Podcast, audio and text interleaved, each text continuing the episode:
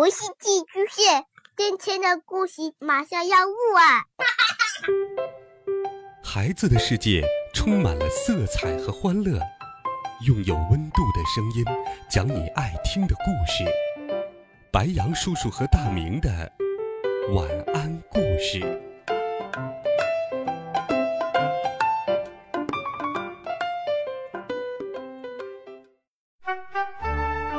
小朋友们、同学们，大家好，欢迎收听白羊叔叔讲故事。今天，白羊叔叔继续给你讲找市长。我背着书包，疯了似的跑回家。吴奶奶正坐在院子里嚎啕大哭。我走过去，一边拍着她的肩膀安慰她，一边问道：“吴奶奶，怎么了？”吴奶奶抹着眼泪，抽泣着说。我的小猪，我的公鸡全死了，他们比我的儿子还重要，我不想活了。可不是，吴奶奶的儿子一年到头都不回家，而他的小猪和公鸡整天都陪着他。不远处有一只硕大的老鼠在地上翻滚着，又吐白沫又抽筋。它的旁边还有一堆吃剩的骨头，完了完了，这几只爸爸最先的试验品都出问题了，我的头皮发麻。聪明饭的负面效应已经在动物身上见血，人类恐怕也在劫难逃，必须马上让所有人停止吃。聪明饭。可是，怎么才能做到这一点呢？对了，有困难找市长。在这个节骨眼上，只有市长能帮得上忙了。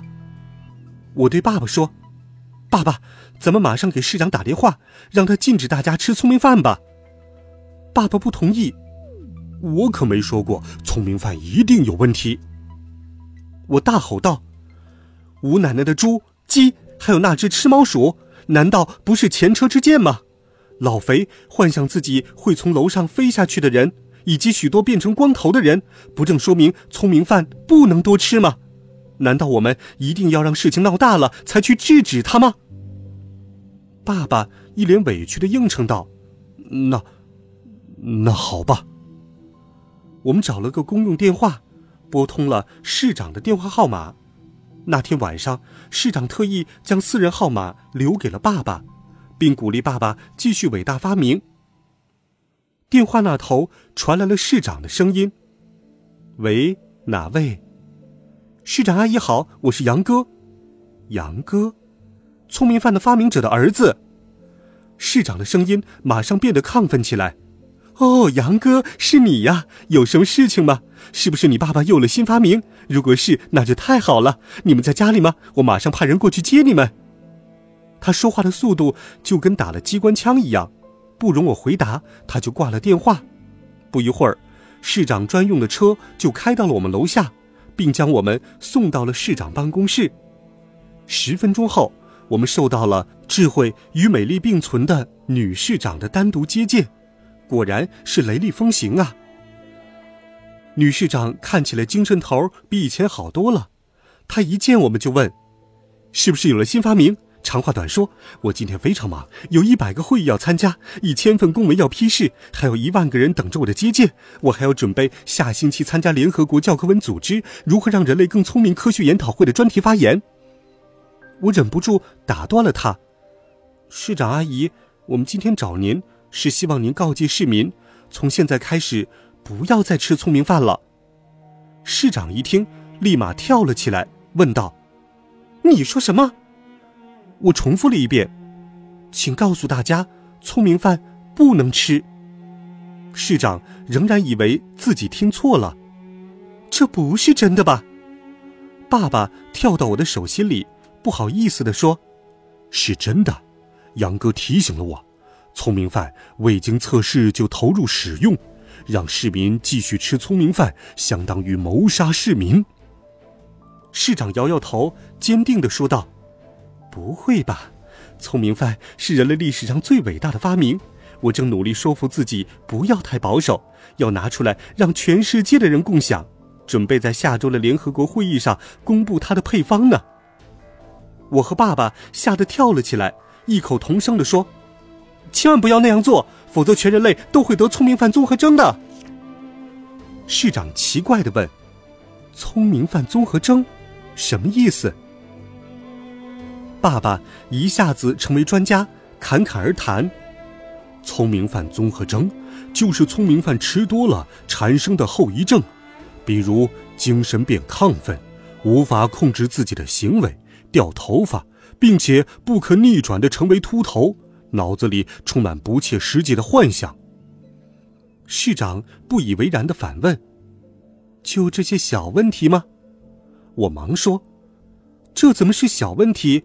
我们现在无法估计将来还会有什么样的后果，它很可能比癌症、艾滋病都更可怕。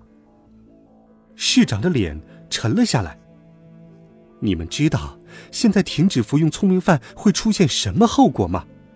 如果停止服用聪明饭，这个城市又将恢复到以前的样子，我们再也不是世界上最好的城市，我们也无法过上全世界最好的生活。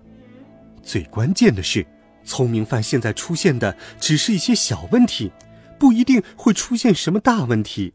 还有，那些小问题的出现，只是因为聪明饭吃多了。那我建议全体市民少吃一些，节制一些，不就可以了吗？难道我们要因为一个不确定会出现的问题，影响我们城市的现在和未来吗？爸爸连连点头，有道理，有道理。哎，市长就是市长，说什么话都让人心悦诚服。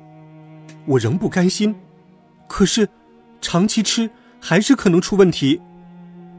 女市长斩钉截铁地说：“那只是可能，我不能为了这个很可能不会发生的可能停止聪明饭的服用。”好了，如果没有什么问题，你们可以走了。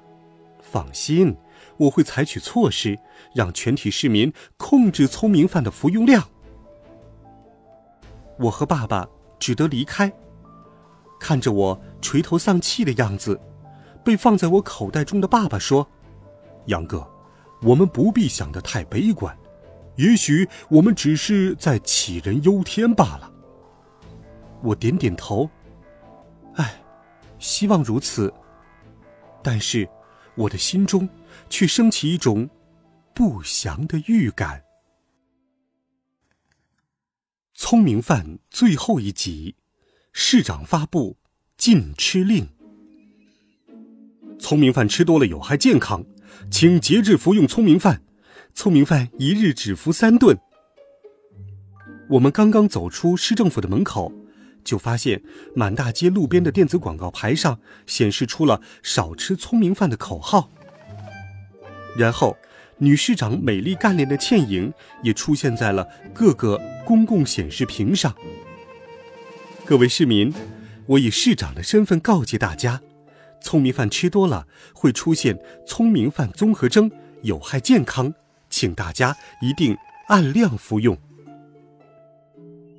但是，面对铺天盖地节制服用聪明饭的广告和劝告，市民们依然我行我素。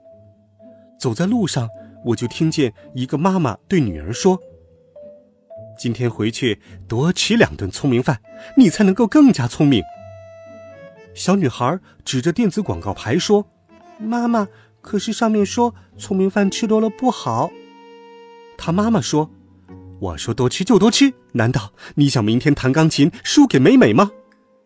小女孩摇了摇头，又点点头。我晕。随着日子的推移，我和爸爸都过得提心吊胆。我们非常担心聪明饭会再出现什么负面效应。爸爸为此还整天睡不着觉，唉声叹气的。又是早晨，痛苦的上学时间到了。我和以前一样，将爸爸装在口袋里走出了家门。正是不看不知道，一看吓一跳。大街上混乱的情形让我们大吃一惊，路上的行人全都情绪亢奋，走起路来像喝了酒一样手舞足蹈。有人幻想自己是吃了菠菜力大无穷的大力水手，跑到马路中央拦截集装箱车；还有人装扮成怪盗罗杰的样子，拿着玩具手枪，公然冲进了超市。屋顶上也有很多人，他们穿着蜘蛛侠、蝙蝠侠、超人的服装，个个认为自己会飞檐走壁。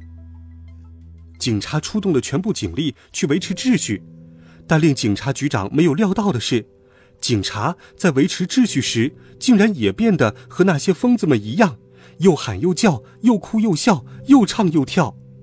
原来他们也吃了过量的聪明饭。所有这一切。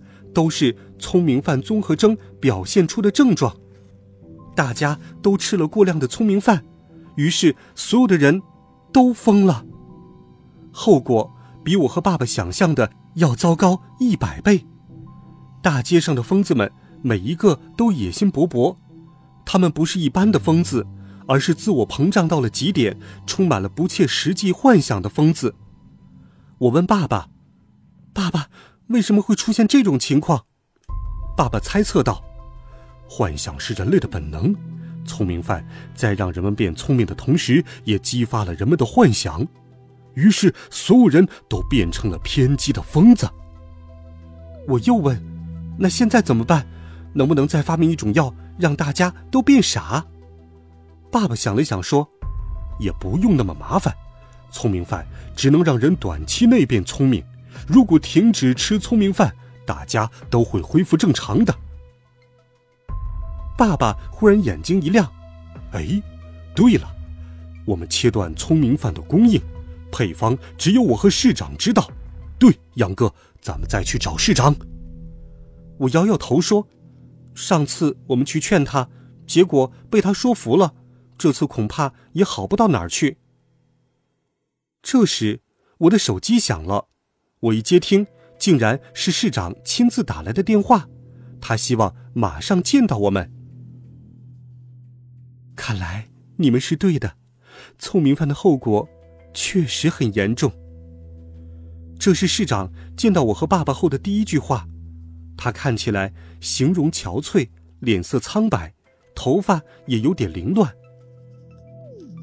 我焦急地说：“市长阿姨。”赶快停止向广大市民供应聪明饭吧！市长点点头说：“就这么简单吗？”爸爸说：“对，就这么简单。等大家肚子里的聪明饭消化的差不多了，就会恢复正常。就怕市长不愿意。”市长摇了摇头说：“不，我已经想明白了。聪明反被聪明误，人太聪明了，会生出比不聪明更多的问题。”我马上签署聪明饭禁吃令，从源头上中断聪明饭的继续供应。市长说完，当场签署了禁吃令，并马上执行。为了表达他的决心，他还当着我和爸爸的面将聪明饭的配方给烧了。爸爸又问：“可是已经生产出来的聪明饭怎么办呢？”市长斩钉截铁地说：“没收。”销毁聪明饭的禁吃令和销毁令一经公布，马上一时激起千层浪，几乎百分之九十九的市民都公然反对。虽然市长亲自在电视上讲话，告诉了聪明饭综合征的严重后果，但是人们全都置若罔闻。库存的聪明饭被集中到市中心的广场上销毁，结果很多市民一拥而上。哄抢聪明饭。最后，市长改变了策略，让人将剩下的未被抢走的聪明饭运到了郊区秘密处理，而所有被哄抢的聪明饭变成了最后一批绝版的聪明饭。一旦有人出售，都会被炒到天价。现在是竞争激烈的社会，人人都害怕落后，所以就算聪明饭有害于身体。很多人仍然照吃不误，但是一定要记住，有的时候聪明反被聪明误，踏踏实实、认真努力才是正确的选择。好了，孩子们，这一集好听的故事，白羊叔叔就给你讲到这里。温暖讲述，为爱发声，每天都有好听的故事与你相伴。我们明天见，晚安，好梦。